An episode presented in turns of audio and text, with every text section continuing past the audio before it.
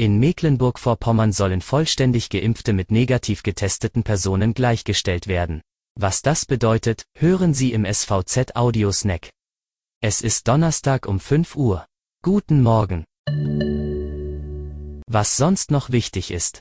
Rostocks Oberbürgermeister Klaus Ruhe Matzen will im Bildungs- und Sportbereich gemeinsame Aktivitäten im Freien für Kinder und Jugendliche ermöglichen.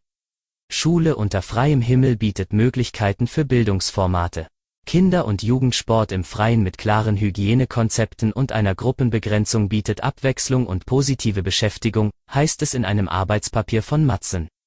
Er reagiere damit auf wissenschaftliche Erkenntnisse über die Infektionswege des Coronavirus. Wenn Infektionen insbesondere ein Innenraumproblem sind, gebe es hier Potenzial für alternative Angebote. Ziel sei es, den jungen Menschen den aktiven Aufenthalt in Außenbereichen, wo das Infektionsrisiko gering ist, gemeinschaftlich zu ermöglichen. Dies sei auch eine Brücke hin zum regulären Schulbetrieb nach Ende des Lockdowns, betonte Matzen. Zurzeit ist es wegen der Corona-Beschränkungen relativ ruhig in MVs Nationalparks. Doch man rechnet damit, dass es wie im vergangenen Jahr zu einem Besucheransturm kommen könnte. Mit der derzeitigen Lage habe die Natur gar keine Not, sagt Katrin Bärwald vom Nationalparkamt Vorpommern. Und auch der Leiter des Nationalparkamtes Müritz, Ulrich Messner, sagt, ein Schutzgebiet profitiere immer davon, wenn es möglichst in Ruhe gelassen werde.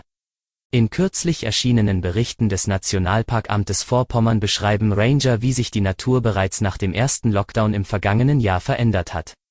Nach Lockerungen der Reisebeschränkungen im vergangenen Jahr war es vorbei mit der Ruhe. Etwa 30 Prozent mehr Besucher habe man im Sommer verzeichnet. Und es sei auch anderes Klientel unterwegs gewesen, sagt Messner. Ranger hätten vermehrt auf Vorschriften hinweisen und Verstöße aufnehmen müssen.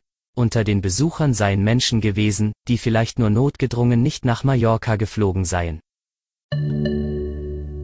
Zum Schwerpunkt. Auch in Mecklenburg-Vorpommern sollen vollständig geimpfte mit negativ getesteten Personen gleichgestellt werden. Wir wollen, dass Menschen, die bereits eine Zweitimpfung erhalten haben, beispielsweise beim Friseur oder in Außenbereichen der Zoos keinen Negativtest mehr vorlegen müssen, teilte Ministerpräsidentin Manuela Schwesig mit. Die neue Regelung soll schon am 1. Mai in Kraft treten.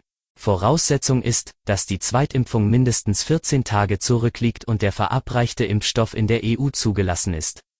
In allen Regelungen der aktuellen Landesverordnung, die eine Testpflicht für die Wahrnehmung von Angeboten oder die Nutzung von Einrichtungen vorsehen, soll diese Pflicht für vollständig geimpfte entfallen. Ähnliche Testbefreiungen haben bereits andere Bundesländer wie Berlin, Bayern, Hessen und Rheinland-Pfalz eingeführt oder angekündigt. Das war Ihr Audiosnack. Alle Artikel zum Nachlesen und Hören gibt es wie immer auf svz.de-audiosnack. Die nächste Folge hören Sie Freitag früh.